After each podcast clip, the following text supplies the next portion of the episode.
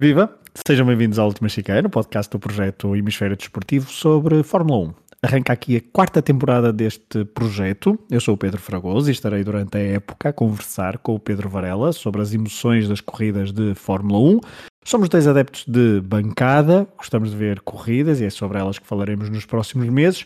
No episódio de hoje ainda não há corridas para comentar, mas há previsões para fazer, sensações para comentar iremos fazê-lo partindo sempre do ponto de vista histórico. Por isso, nada mais aconselhado do que convidar mais um gaiense, Miguel Lourenço Pereira, para se juntar a nós neste episódio. Começa agora a quarta temporada do Último Chicano.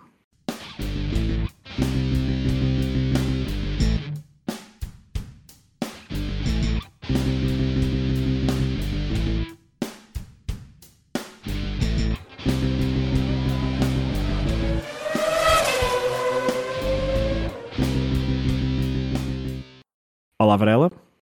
Olá, Pregoso. Olá, Miguel. Olá, Miguel. Olá, Pedro. Olá, Pedro. Tudo bom? Pedro, Exatamente. Pedro Pedro, dois Pedros de Gaia, um Miguel de Gaia, Gaia ao poder, Gaia todo o mundo.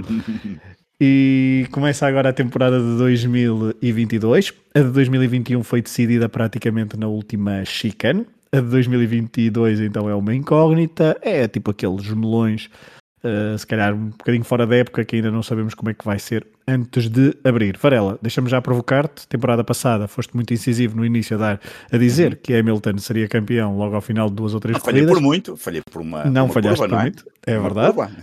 Diria que este ano de 2022 acho que será mais difícil de seres uma consideração dessas, assim, muito perentória. Não, muito menos ser uma sobre- perentória para ficar gravada. Muito menos sobre Ferrari Lewis Hamilton e Mercedes, não é? A Ferrari A vai ganhar a Ferrari- primeira corrida. Pronto, fica já registado em ata. Ora, não Mas- fosse um adepto da Ferrari. Mas assim, muito brevemente, muito rapidamente, só assim um- uma Sim. frase ou duas, eh, como é que perspectivas esta, esta temporada? É, Eu acho que isto vai ser hum, entre a Red Bull e a, e a Mercedes, não acho que não, não haverá aqui grandes dúvidas. Hum, já não há muita pachorra, sou sincero, para o, para o choro da, da Mercedes, já o ano passado foi. Este ano ainda acho que ainda está a ser um bocadinho mais exagerado. A Red Bull, aparentemente, eh, os testes são sempre muito difíceis de perceber, principalmente esta segunda parte de testes, o primeiro muito menos, mas esta segunda parte, não sabemos a quantidade de combustível que estão, não, quer dizer, uma série de coisas que não se percebem.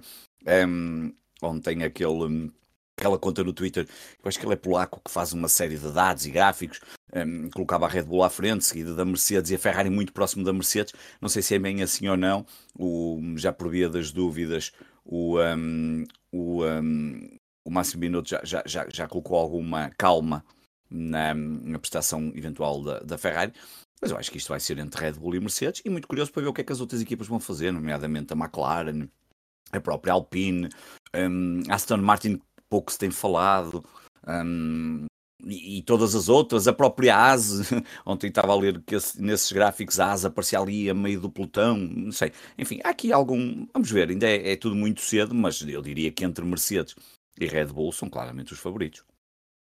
Miguel, antes de passar a palavra, deixa-me só dar os meus dois cêntimos sobre a temporada de 2022, assim muito rapidamente, sobre expectativas eh, reais. Eu tenho lido e tenho visto muito pouco eh, sobre a, a Fórmula 1 e esta época. Eh, quero, esta semana, estou, vou, vou inteirar mais um bocadinho, mas vou com poucas expectativas, ou pelo menos vou pouco influenciado pelo que tem acontecido nos últimos, nos últimos dias. Um, mas eu acho que, e a forma como vamos encarar agora o episódio, e nesta parte inicial, acho que são coisas mais, mais interessantes. E Miguel, aqui há umas semanas mandaste-me uma mensagem com um tópico interessante, diria, sobre esta temporada de, de Fórmula 1. E como eu gosto destas eh, nuances históricas, do peso da história, eh, se quiseres, então no, no desporto, acho que isto é um bom tiro de partida então para esta discussão e para prevermos eh, um bocadinho do que é que será a temporada 2022.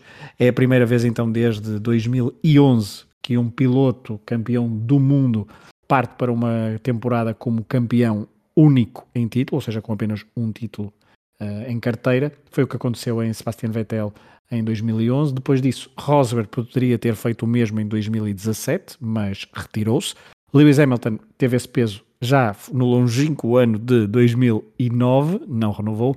E olhando para a história, temos os seguintes pilotos que conseguiram renovar o título mundial imediatamente após terem sido campeões pela primeira vez na sua carreira. São os seguintes, isto tudo numa ordem cronológica do mais recente para o mais antigo, Sebastian Vettel, Fernando Alonso, Mika Hakkinen, Michael Schumacher, Alan Prost, Jack Brabham e Alberto Ascari, ou seja, sete pilotos. Os restantes campeões do mundo não o conseguiram fazer, ou ficaram apenas com um, ou quando conseguiram o segundo e terceiro, nunca foi imediatamente a seguir ao primeiro. E estamos a incluir, obviamente, aqui neste lote dos que não conseguiram, uh, pilotos como Fangio, Lauda, Stewart, Piquet, uh, Fittipaldi, Senna ou, claro, Lewis Hamilton. Há inúmeros fatores que podem explicar, uh, diria, esta discrepância, mas Miguel não deixa de ser um dado histórico relevante para se perspectivar a época de Max Verstappen como uh, campeão do mundo em título e daqui a pouco até já falaremos de uma perspectiva da mudança das regras. Sim, sim, porque ainda para mais estamos a juntar essas duas realidades no mesmo ano, que se já é difícil encontrar isso uh, com o nível de campeões uh, que tivemos tido, sobretudo nos últimos 30 anos, aparecer um, novo campeão que tem de defender título, então se isso coincide com um ano de, de mudança de regras, a situação ainda é, é, mais curiosa. E precisamente a última vez que isso aconteceu foi com o Lewis Hamilton, que foi para a temporada de 2009 como recém-campeão e encontrou uma mudança de, de regulamento que, que, praticamente o atirou desde muito cedo fora da, da, luta pelo título, que foi coisa entre a, a Brown e, e a Red Bull.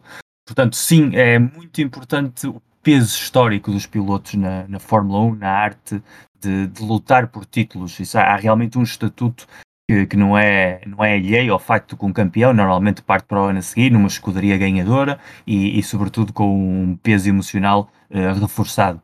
Diria que em toda a história da Fórmula 1, 16 campeões do mundo que por um motivo ou outro uh, no ano a seguir ou renovaram o título, como tu descreveste bem, esses sete pilotos ou lutaram pelo título uh, até ao fim e depois acabaram por conquistar mais títulos no futuro, casos, de, como disseste bem, de Fangio, de Graham Hill, Jim Clark, de Emerson Fittipaldi, Niki Lauda, Jackie Stewart, Nelson Piquet, Ayrton Senna, o próprio Hamilton, ou seja, estamos a falar da la creme de la creme da Fórmula 1 quase, e, e todos eles mantiveram vivas as suas aspirações no ano a seguir, e depois há o mesmo número de pilotos, 16, que não voltaram a lutar pelo título, seja porque se retiraram, no caso de Mike Hawthorne, Nigel Mansell e, e Nico Rosberg, seja porque as suas carreiras chegaram ao ponto máximo quando foram campeões e a partir daí foi sempre a descer, como se costuma dizer.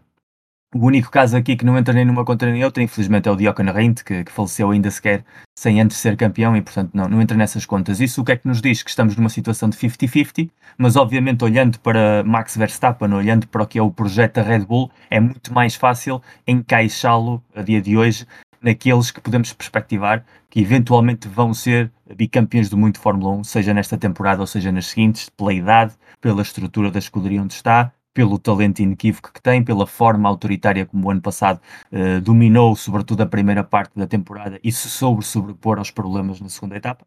E, e, daí dar a sensação de que vai ser provavelmente mais fácil para Verstappen ser campeão este ano do que era no ano passado. É mais fácil ganhar o segundo título para muitos desses pilotos com muito talento do que alcançar o primeiro. E isso vai ser um desafio extra para, para Lewis Hamilton, que, que sabe perfeitamente o que é que isso é, o peso que isso tem na história e, e, que ele próprio é uma figura histórica incontornável do, do desporto e, e, tem seguramente muita mais fome este ano até do que tinha o ano passado de ser campeão do mundo, apesar de todas as críticas com que começou a temporada passada relativamente à sua performance final em 2019, eh, sobretudo pela questão do Covid, eh, e como isso o deixou um pouco afetado. E essencialmente o que, eu, o que eu perspectivo é um ano onde vamos realmente ver a madeira de que Max é feito, e, e, a minha perspectiva é, é, que ele tem tudo para, para poder renovar o campeonato do mundo. Eh, se o vai fazer ou não, isso já vai depender de muitos fatores, incluindo aquele da, da mudança dos regulamentos que falámos. Já lá vamos à mudança dos regulamentos, Varela. Uh, Deixa-me pegar neste tópico do, do, Max Verstappen, porque de facto há muito tempo que não tínhamos um, um campeão do mundo diferente uh, e novo na, na, na grelha de partida, porque tínhamos tido até regressos de ex-campeões do mundo, uh, casos de Kimi Raikkonen, Fernando Alonso, até Michael Schumacher, se quisermos, na, na década. Uh, e, uh, e, desta vez temos então um, Max Verstappen que parte numa situação diferente, como o Miguel descreveu bem. Como é que tu sentes que Max Verstappen poderá, se, se é que sentes que poderá ser um bocadinho diferente, ou se vai partir, se tens a, convicção que vai partir para todos os grandes prémios com a fome e com, e com a vontade de vencer que partiu nos últimos anos sempre à procura daquele tão ambicionado título? Eu acho que vai partir. Acho, acho porque, porque estes pilotos são altamente competitivos e, e, um, e obviamente agora que ele conseguiu o primeiro, certamente, e, e, eu diria que o primeiro é sempre aquele mais difícil, aquele primeiro passo que se dá. Um, não estou a ver o Max a mudar o, o seu feitio. Nós, nós, nós fomos falando disso, acho que esta temporada que passou, não é? Fomos falando da evolução do Max ao longo de vários episódios naquilo que era a diferença do, de épocas anteriores, quando tinha, por exemplo, como, como companheiro de equipa o Richard, um, e aquilo que ele foi evoluindo.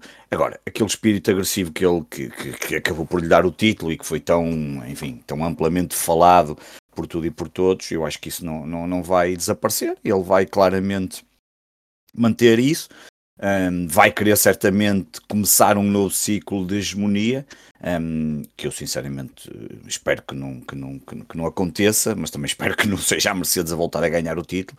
Eu gostava mesmo é que houvesse aqui outra equipa que se conseguisse intrometer nesta luta. Um, Bem sei que já falamos muitas vezes estas questões de hegemonias e se eu no passado uh, adorei a hegemonia do Schumacher, mas nesta altura gostava de ver um bocadinho mais, uh, pelo menos da, da minha Ferrari, do ponto de vista enquanto adepto da Ferrari, mas acho que o espírito de Max Verstappen vai se manter e, e, e, quem, e, quem, e quem estiver à espera que, que alguma coisa mude, eu acho, acho que em relação a ele não irá acontecer. A grande dúvida será assim o Hamilton, porque é um ano diferente, finalmente, finalmente no sentido, deixa de, de, de partir na posição de, de, quem está no primeiro lugar, parte na posição de quem quer voltar a ser campeão do mundo, está a finalizar, digamos, está a chegar ao final da sua carreira, até onde é que poderá, o, o, o que é que poderá acontecer esta época que seja diferente um, para que ele continue ou não, e, vai, e se isso irá acontecer para o próximo ano. Portanto, inverteram-se aqui um bocadinho os papéis, mas em termos de competitividade e daquilo que estes pilotos querem, eu acho que ambos querem ser campeões, estando depois ali um pouco à espreita o Leclerc, que já disse que fez provavelmente uma das melhores pré-temporadas ou, pré ou, ou, testes ou este, este pré-aquecimento uh, do melhor que já teve uh, em Fórmula 1. Um, Sainz é sempre aquele piloto que eu acho que também pode a qualquer momento, um, porque eu não acho que vá haver ali para já ainda um piloto número 1 na Ferrari. Essa é a grande dúvida, se a Ferrari vai ser capaz de se meter aqui na luta entre estes, estes, estas duas equipas e, e, e se a própria McLaren irá até Agora, enquanto o ritmo competitivo dos dois, eu, eu não estou à espera de outra coisa se possível que possamos, se ninguém se meter mais nesta discussão do título entre os dois, se possível que os dois continuem a lutar até à última curva, eh, que será na mesma no, no último grande prémio a Abu Dhabi, não é? Já está uma coisa Há uma coisa muito importante a nível histórico, que nós falamos muito dos pilotos, mas a Fórmula 1 são carros. E isso é inequívoco. Um claro. piloto muito talentoso, num carro que não é não competitivo, um carro, claro. não tem essa possibilidade. E, e há pouco estava a falar do contexto histórico fragoso, e a verdade é que todos os sete bicampeões que ele citou, com exceção eventualmente de Alan Prost em 86, que não tinha o melhor carro, Williams, onde era, era claramente um carro superior, todos esses pilotos tinham o melhor carro na temporada a seguir a serem campeões, tanto o Ferrari da Ascari, como o, o Cooper Jack Brabham, o Benetton de Schumacher, que era um Benetton inclusive é superior ao anterior. e aqui o Max também deve ter, não é Miguel? O Max à partida terá o melhor carro. É? E, to, e, todos, aqueles, todos aqueles que eu falei antes, claro. que não que voltaram a ganhar o título, que foram campeões primigénios, digamos assim, que não voltaram a ganhar o título, com exceção de Alan Jones em 1980, uh, eh, todos eles o ano seguinte o carro não era competitivo nem nos anos seguintes, porque temos o caso, por exemplo, o mais recente de Jensen Button, que teve aquele ano maravilhoso com a Brown e depois a Brown deixou de ser competitiva. Mas Aliás, Ferrari... teve um ano não, teve meio ano maravilhoso. Com a meio ano, exatamente. meio ano maravilhoso. O caso de Jacques Villeneuve, por exemplo, que, que o Williams colapsa depois do título, o caso de Emmanuel, que toma aquela decisão peregrina de, de ir para a Arrows, o próprio Keke Rosberg, eh, o Ferrari de Jody Scheckter a seguir era tão pouco competitivo que a Ferrari só fez 6 pontos em toda a temporada e todos eles por Gilles Villeneuve. Ou seja, é muito importante para um piloto que ganha o primeiro título, na seguinte temporada, ter um carro pelo menos ao nível do ano anterior e, e, até melhor. E no caso de Max Verstappen, é extremamente difícil, pelo que temos visto nos testes e por todo o peso da estrutura Red Bull, que não seja um carro capaz de o levar a voltar a competir pelo Mundial. Portanto, esse, o grande handicap que ele poderia ter uh, numa perspectiva histórica da Fórmula 1, não acredito que vá ter. Portanto, a partir daí, se tem a arma disponível, uh, ter o galão, de ter o escudo campeão ao peito, digamos assim, uh, essa fome de competição que seguramente Max vai ter, porque já o demonstrou de forma precoce até na história da Fórmula 1, uh, é um plus, mas tendo a máquina certa, tendo uma das duas melhores máquinas da, do grid, que seguramente vai ter, uh, automaticamente o coloca como máximo favorito ao, ao Mundial. Tendo em conta o calendário de, de 2022, que é bastante. Quer dizer, obviamente que os últimos anos também tiveram aquela, aquela questão da Covid e, e dificuldades de, de, agendamento, mas olhando agora para 2022, que à partida não terá grandes restrições a nível de, de Covid e foi um, um, um, calendário montado, estamos a falar até inclusivamente de 23, 22 provas, aliás, uh, para já são 22 provas. Um, veremos se haverá mais alguma depois do cancelamento de Sochi, não é? Um, começa no Bahrein, depois a Arábia Saudita, no fim de, ou seja, dois fins de semana consecutivos de, de corrida, depois uh, Melbourne, Austrália, Itália. Austrália vem à Europa apenas para, para... A Itália, que é espetacular, não é? Ali exato, a meio de abril. Meio de abril, final vem de abril. a final de abril, 22, 22 Final de abril, 22, 24, exato. Vem a Imola, uh, depois no autódromo uh, Enzo e Dino Ferrari e depois vai aos Estados Unidos e depois regressa. Volta à Espanha. Volta à Europa. É um calendário que eu ia te perguntar. Mas volta é... à Europa só para dois grandes prémios, porque depois vai logo. Ah, quer dizer, veio o Azerbaijão e depois Canadá. O Azerbaijão, se quiseres. Se Mas sim, o Azerbaijão, sim. considerar o Europa. Canadá outra vez assim Depois no Canadá outra vez lá para o outro lado, exatamente. Mas a minha pergunta é a seguinte: uh, olhando para este calendário para o, para o que conhecemos das pistas, que são, são pistas que, tirando aqui a Arábia Saudita, que só tem uma hum. corrida as outras são mais ou menos históricas, um, uhum. apesar de Imola também estar há pouco tempo na. O regresso ter sido uh, relativamente recente, mas olhando para esta. Ah, e os Estados Unidos é Miami, atenção. Uh, os Estados Unidos é Miami, exatamente. É Miami, exatamente. Portanto, não é assim tão aqui a, a, esse, a, esse, a esse lado. Até em, em, que corrida é que achas que o campeonato se poderá começar a moldar? Ou seja, se achas que vai ser um campeonato com tanta incerteza, com tanta uh, mudança de regra, com algumas. Uh, não houve assim tantas mudanças de, de pilotos, já lá vamos, mas com, tanta, com algumas mudanças, e daqui a pouco o Miguel até vai fazer esse contexto Sim. histórico, em que corrida é que tu achas que se poderá começar a formar uma opinião e uma, uma, uma classificação muito mais perto daquela que depois será no final? É. Ou se achas que vai ser tipo a 2012, que, que, vai haver vários, vários vencedores diferentes ao longo da, não, isso eu não. provas? Quer dizer, eu, eu Sinceramente, eu acho que com estas alterações, eu acho que ninguém sabe. Eu, eu acho que, a não ser que esteja muito bem informado. Exato, o teu feeling. Eu, eu, eu sinceramente, eu, eu, tenho andado a ler aqui uma série de, de, de, pessoas relacionadas com as diferentes marcas e, e, fico sempre com a dúvida que ou está tudo a fazer aqui um ganda bluff, ou então isto vai ser tudo assim muito estranho nas primeiras corridas, uh, com as alterações das regras, com, com, a forma como as ultrapassagens podem acontecer. E eu, sinceramente, nós começamos em Espanha, como dizias, e depois. Ah, começamos em Espanha. Começamos no Bahrein, depois Arábia Saudita, que, enfim, vou dar aqui uma oportunidade para tentar perceber se realmente o, o circuito era muito giro para os pilotos, mas do ponto de vista de corrida não, não achei assim nada de, de interessante. E depois estão ali dois circuitos um bocadinho uh, mais conhecidos, entre a Austrália e Imola, como tu disseste bem. No, mas não são assim é muito regresso, para ultrapassar. Mas não são. Pois é, que depois tu olhas para isto, uh, Bahrein, depois temos a Arábia Saudita, Austrália, Itália, Estados Unidos, que também é novo, este depois é que regressamos à Espanha e aí sim temos Espanha, Mónaco, Azerbaijão e Canadá, circuitos altamente conhecidos, e depois seguem-se sete circuitos na Europa, e esses então, desculpem, todos, todos conhecidos: Grã-Bretanha, Áustria, França, Hungria, Bélgica e, e, e Países Baixos. Um, e Monza. Agora, e, e, ah, sim, e depois Uh, e Monza, exatamente. Uh, são os tais sete, exatamente. Um, eu, eu, eu não sei, eu estou muito, muito Estou muito curioso desta primeira corrida para tentar perceber o que é que, se realmente isto.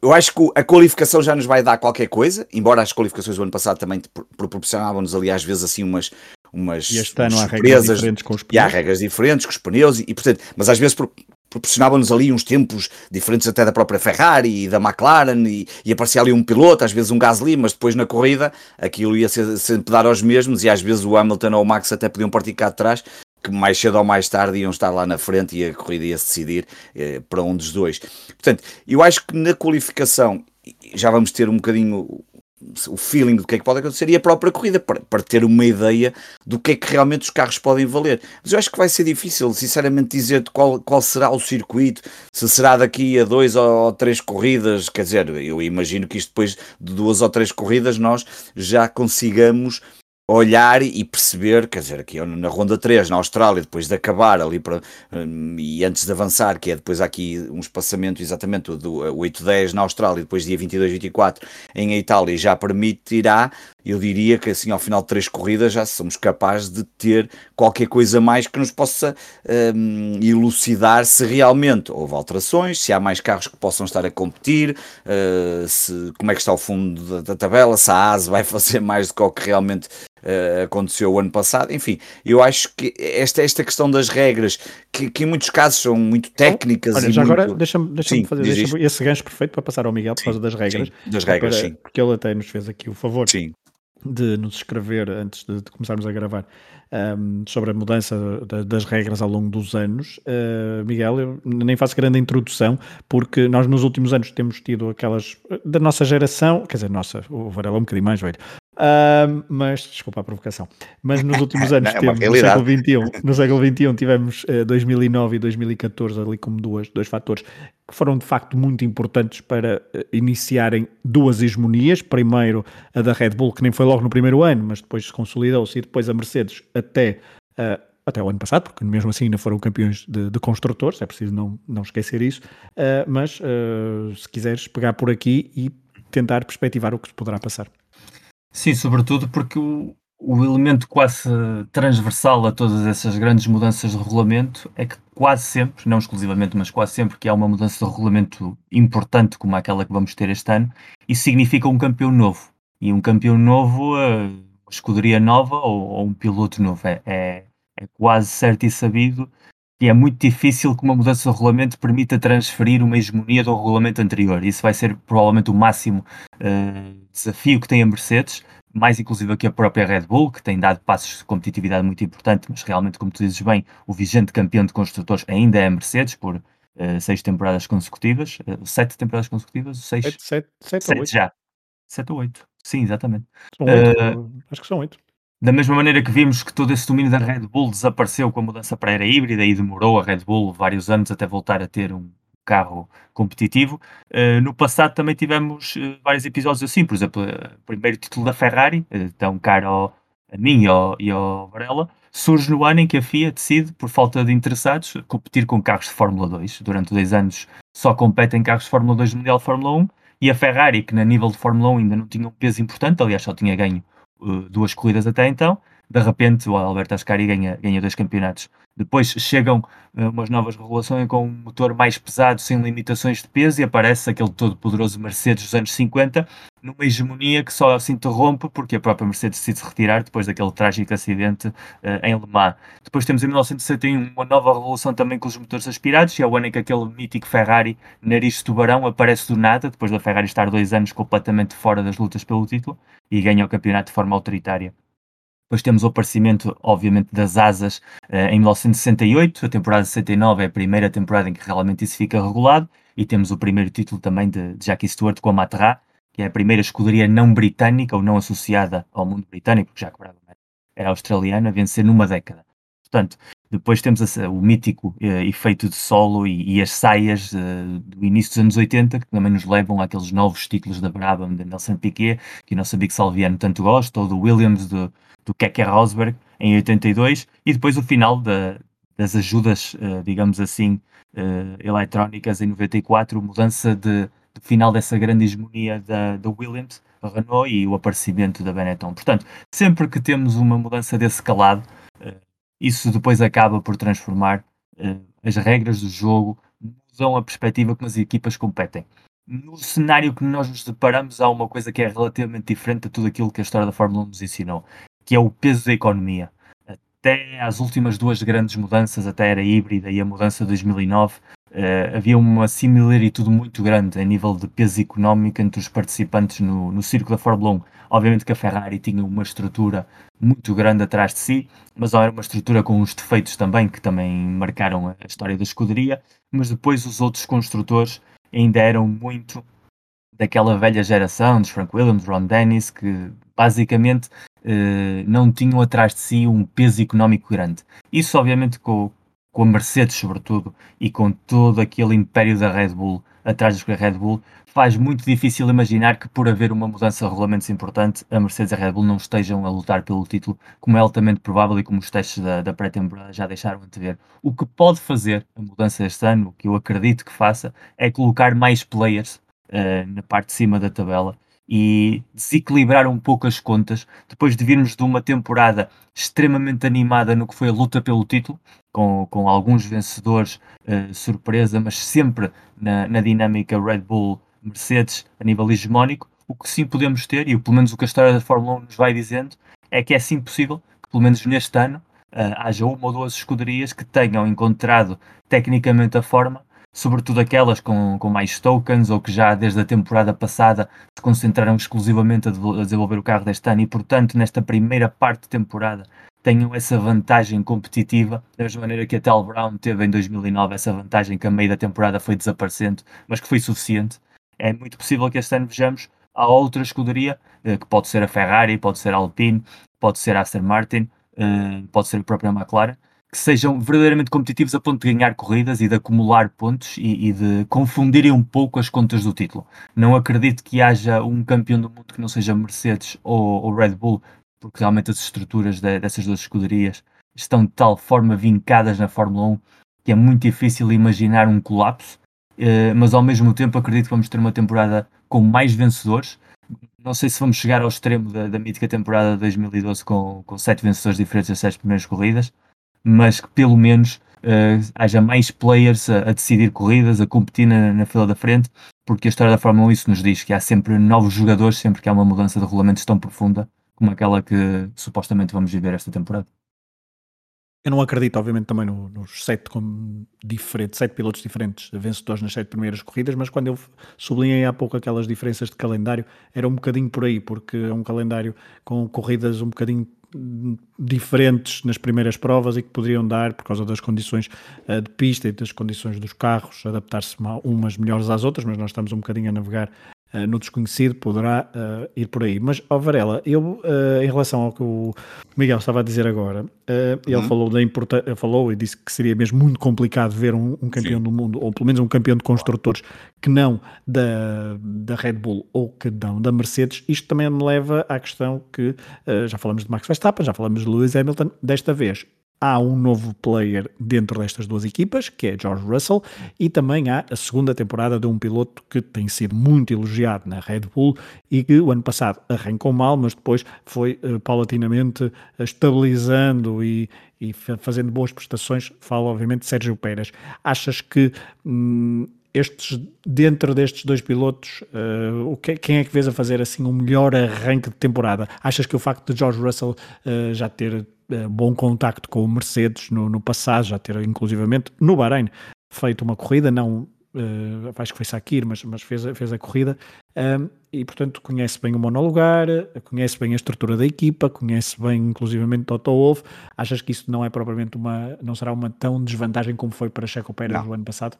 Não, não, não é, não é. E eu acho que se ele tivesse, se ele viesse de outra marca e fosse colocado aqui na Mercedes sem o conhecimento que tem do carro, provavelmente partiria um pouco mais atrás de Pérez. Eu acho que eles não partem assim de forma muito diferente. Uh, Pérez já tem o conhecimento, obviamente, com tudo aquilo que tu disseste da questão das regras, que, mas obviamente estes pilotos já, também já estão habituados ao, aos carros. Eu até diria que se se confirmar que o Red Bull está ligeiramente superior ao Mercedes, o Sérgio Pérez terá aqui alguma vantagem. Vamos ver como é que o Russell se vai adaptar. Isto vai ser tudo diferente para o Russell, porque agora é sério. Ah, o ano passado vir correr à Mercedes não é a mesma coisa que agora ser o segundo piloto da Mercedes atrás de Lewis Hamilton um, e portanto tudo vai mudar para Russell. Vamos ver de que, de que fibra é que é feito Russell.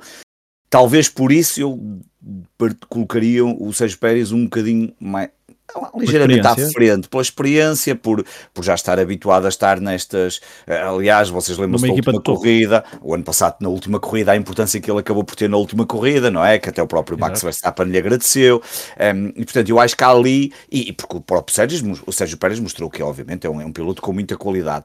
Um, ehm, agora, Russell vai ter um novo desafio, vai ter, vai, ter, hum, vai ter outro tipo de pressão, porque está numa, se não, se não na melhor, numa das duas melhores equipas da atualidade da Fórmula 1 um, e, e, está ao lado daquele que é um dos grandes pilotos da atualidade, sete títulos mundiais, ou oito, eu já, já nem sei quantos é que são, sete, não é? Sete, é, sete, sete, aí está empatado com o Schumacher, um, e portanto. A, a, coisa vai ser um pouco diferente. Portanto, eu acho que desse ponto de vista o Sérgio Pérez talvez parta ligeiramente adiantado, mas... E agora, Varela, já agora, a temporada não nos traz grandes novidades no que respeita a, a pilotos, há pilotos, apenas um estreante, Zuno, Alfa Romeo. A Alfa Romeo é a única equipa, aliás, que muda completamente a grelha do, dos seus, dos seus pilotos, porque tem Valtteri Bottas e então, tem então o chinês, o primeiro piloto chinês na história da Fórmula 1 a competir, que vai competir com o número 24. Temos o regresso de Kevin Magnussen à AS, temos o regresso de Alexander Albon na Fórmula 1, neste caso na Williams. Williams. Temos também, uh, e não temos mais nada, temos aí, não, obviamente, não aquilo que falamos é de George Russell e o, o, que falamos de, de George sim, Russell. Sim, sim, claro. claro. Uh, muito rapidamente, pergunta rápida: um, alguma expectativa assim especial de alguns destes nomes? A verdade, estou curioso para ver o que é que o Bottas vai fazer. Um, estou sincero, acho que acho que estou. Um, se foram muitos anos atrás do, do, do Lewis Hamilton, estou curioso para ver o que é que o, o Bottas vai fazer. Do Zu, eh, enfim, é, é uma estreia, não, é, é, é, difícil saber muito mais, porque uma coisa é na Fórmula 2, outra, outra coisa quando chega aqui. E depois o Albon vai, vai depender muito do que é que a Williams tem para oferecer em termos de carro. Um, de Russell já falamos, uh, portanto há aqui. E Kevin Magnussen, enfim Uh, se for um AS igual ao do ano passado, ou com prestações igual ao do ano passado, certamente não, não, não, não vai ser. Um, e ainda por cima, o Kevin Magnussen não parece que vai ter aquele temperamento para andar a aguentar sempre aquelas lutas lá para trás do último lugar com o seu companheiro de equipa, que neste caso é o Mick Schumacher, que já conhece um bocadinho a marca. Mas agora, se a AS tiver um carro diferente, uh, pode ser aqui um desafio um, interessante para ele, mas sinceramente destes todos, curioso para ver Valtteri Bottas, o que é que vai fazer na Alfa Romeo uh, e este regresso do Alexander Albon na Williams e mesmo o, o, o, Magnussen, dependendo do que os carros tiverem para oferecer. Acho que aqui é sempre mais, mais complicado porque estes dois pilotos vão para, tanto o Albon como o, o Magnussen, um, vão para dois carros que têm tido um, prestações a épocas nada carros nada competitivos apesar do Russell ter feito alguns milagres o ano passado. Já o Zu vai para a Alfa Romeo, Alfa Romeo ano passado, enfim, uh, com a sensação que poderia ter feito mais ou que seria capaz de fazer mais, mas entre estes dois, Bottas e Albon, estou curioso para ver o que é que, o que, é que podem fazer, à partida sendo eles... Uh, primeiros pilotos, ou chefe de equipe, entre aspas, destas duas, destas duas formações. No caso da, da AS, o Magnussen, pela experiência, será uh, chefe de equipa, mas, mas se o Schumacher tiver uh, carro, e eu tenho a impressão que tem muito mais unhas, obviamente, que o Kevin Magnussen, porque eu acho que o Schumacher tem ali potencial enorme para crescer. Vamos ver. Miguel, da última da hora, Magnussen foi então substituir a, Nik, a Nikita Mazepin. Uh, chegou a aventar-se a, possibilidade de termos uma dupla na Fórmula 1 com apelidos Fittipaldi e Schumacher. Não aconteceu. Uh, alguma expectativa para, para estes nomes? A mim, essencialmente, a grande expectativa uh, dos pilotos que estamos a falar, duas, duas linhas de pensamento. A primeira é aquilo que nós tínhamos falado antes. Os testes deram a entender que há muitas equipas que tinham um rendimento bastante deplorável a temporada passada, que precisamente pelo facto de terem maior margem de orçamento e, e, e, de já estarem a projetar a próxima época, lhes permitiram ter carros que no início da época pelo menos possam ser ligeiramente mais competitivos e mais próximo daquele pelotão que vai andar na zona dos pontos, o que pode nos dar a sensação de que vários pilotos da Alfa Romeo, da Haas, da Williams eh, possam estar em zonas de pontos eh, digamos, no primeiro terço de campeonato, até porque aqui há outro fator que ainda não falámos, que é a estrutura dos carros, a probabilidade de poder haver mais desistências por problemas técnicos, uh, o facto dos novos alerões uh, dianteiros uh, serem mais frágeis, isso provocar eventualmente mais consequências nos toques e isso alterar algumas posições em, em, momentos decisivos das corridas, e isso abrir a possibilidade a que um, um Albon que, que não foi o nível que a Red Bull exigia mas que mesmo assim nunca demonstrou ser um piloto tão mau como às vezes eh, se parecia querer. Um Bottas já sem aquela pressão que tinha, às vezes quase até asfixiante para o seu estilo uh, de condutor da Mercedes, que de repente tenham performances uh, muito mais positivas. E depois outra linha de pensamento é, é George Russell, e há pouco, da mesma maneira que eu dizia ao Varela, que é relativamente ao caso de Verstappen e de Hamilton, o que conta é o carro, no caso de Russell sim o que vai contar é a atitude. Uh, porque o carro está lá, inequivocamente o Mercedes vai ser um carro de topo e Russell sabe que é a, grande aposta da Mercedes para o futuro. A Lewis Hamilton sobram-lhe uma, duas, três, como muito, quatro temporadas na Fórmula 1. Acho que mais ou menos tanto ele como a, como a escuderia sabe isso e, portanto, a incorporação de Russell este ano é já preparar o futuro.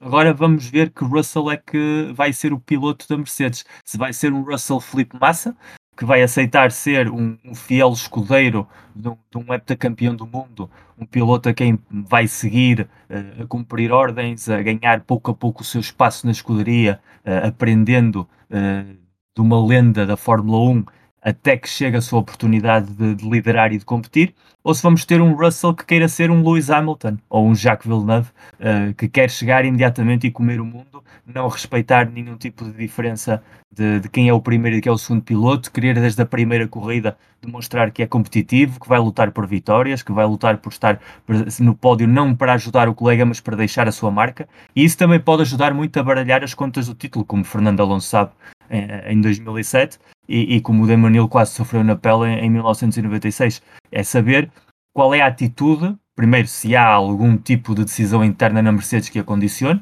e depois qual é a atitude que vamos ver. A Mercedes já viveu com Nico Rosberg e Hamilton uma luta uh, de dois pilotos da casa e isso não correu muito bem a nível de relações humanas, mas a nível desportivo foi um êxito. Com o caso de Bottas, nós vimos várias vezes uh, era tratado claramente como segundo piloto e as suas exibições em pista também não convidavam outra coisa, mas Russell é uma aposta de futuro e não pode ser tratado como Bottas, porque Bottas era um piloto temporário, era um Rubens Barrichello, digamos assim, voltando às metáforas eh, do início da década de 2000, mas eh, Russell é o piloto que a Mercedes quer que lidere o seu futuro e, portanto, a maneira como vão lidar com ele vai ser diferente e, se calhar, isso lhe vai dar mais margem para poder ser mais competitivo se quiser e, e apresentar-se como um rival também, não só um colega de Lewis Hamilton. Varela, uh, já a pensar em terminar o episódio, lance-te a provocação. Quem é que vai ganhar primeiro uma corrida? Lewis Hamilton, uh, Lewis Hamilton Carlos Sainz ou Lando Norris? Hum, Carlos Sainz. Lembras-te que eu fiz isto o, o ano passado? Sim, Carlos Sainz. Eu acho que vai ser o Sainz. Miguel, tens os teus dois cêntimos sobre esta, esta, esta, esta pergunta? Sim, até porque eu acho que Carlos Sainz vai lutar pelo título mundial. Eu acho que Ela... é, é, é melhor piloto que Charles Leclerc. Acho que o ano passado demonstrou que é um piloto que se adaptou muito bem à realidade Ferrari, e isso para quem uhum. sabe como é que funciona a Ferrari, o importante que isso é. Já demonstrou que é competitivo, já demonstrou que sabe sofrer em pista, já demonstrou que pode ser agressivo, e sabendo que a Ferrari claramente tem um carro muito melhor do que o que tinha ano passado, veremos depois a nível de rendimento se isso se transmite.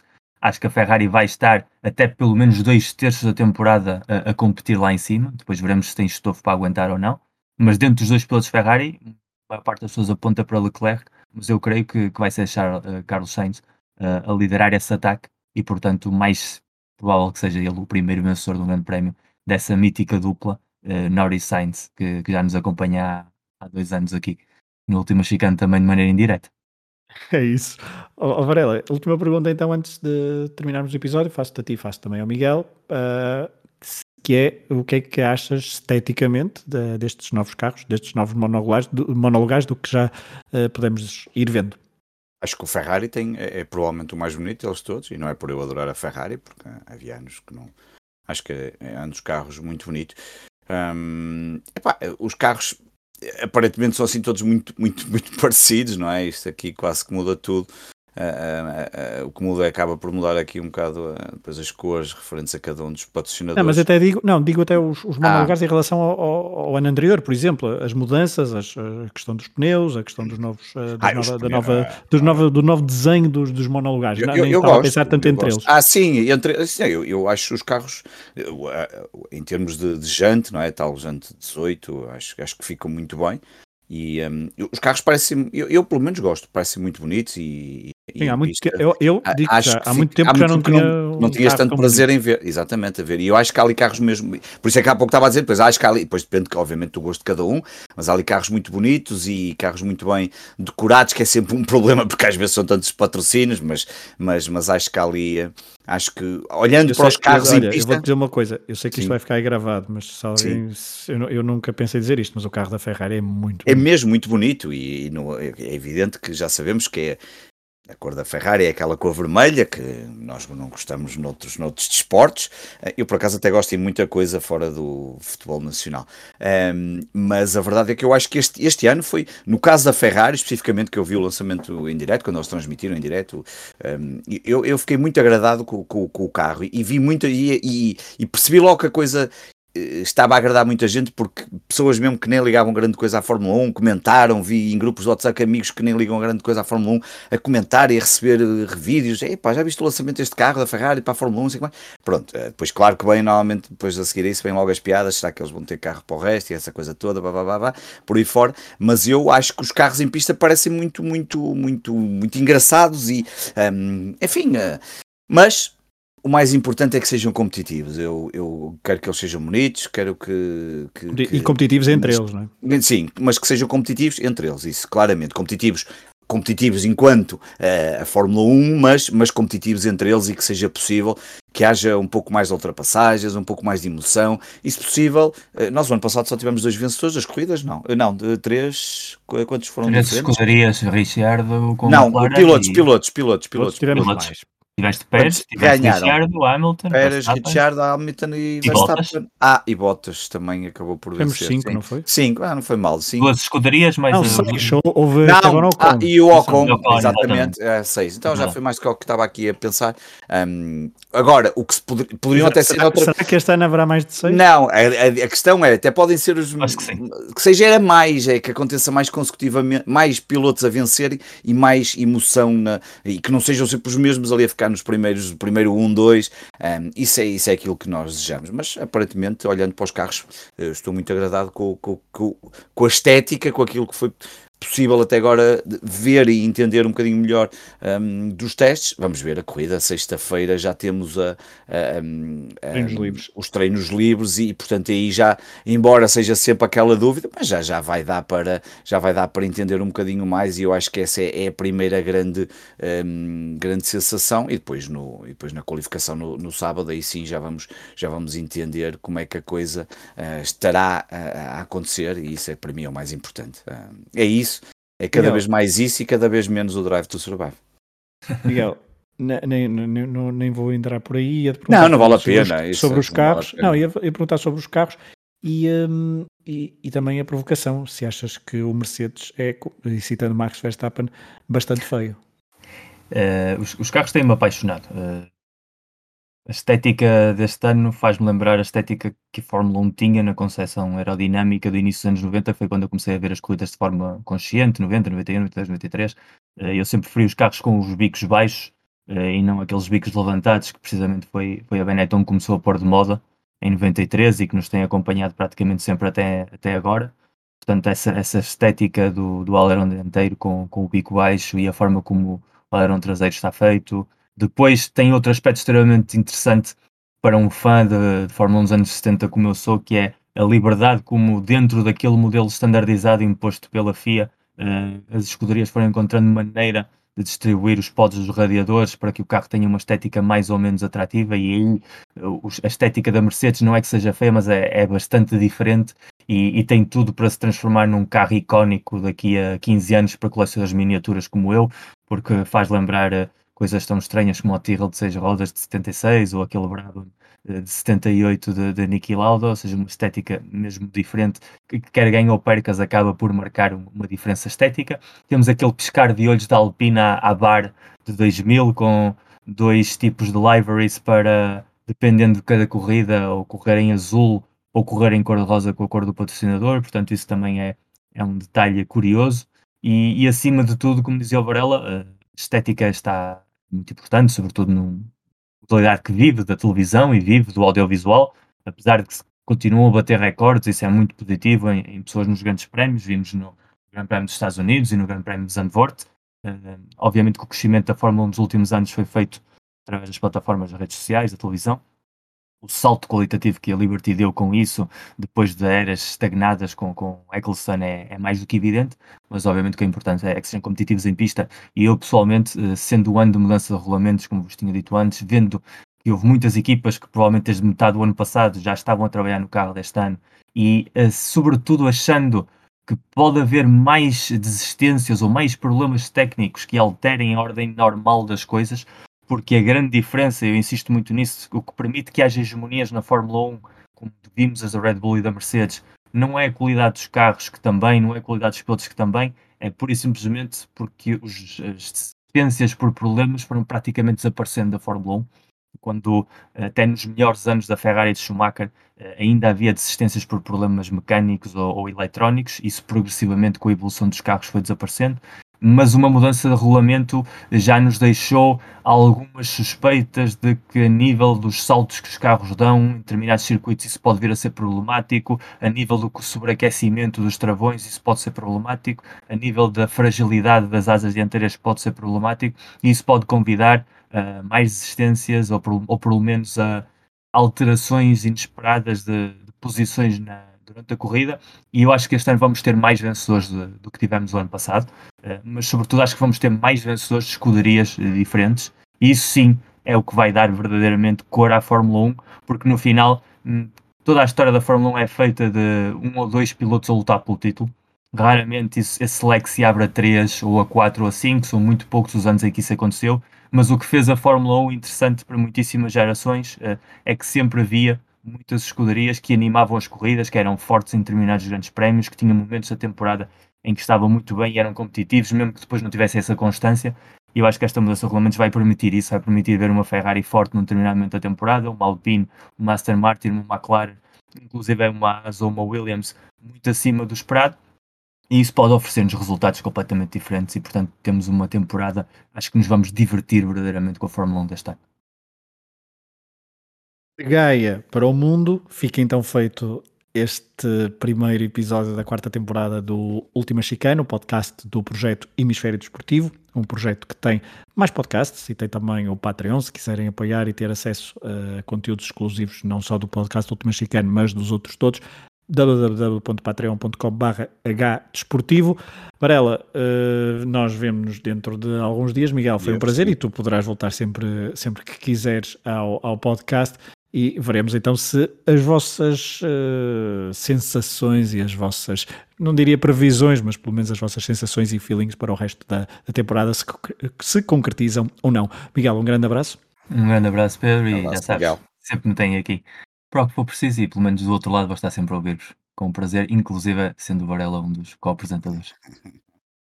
Só te faz bem. um abraço a todos, até à próxima. Um abraço a todos.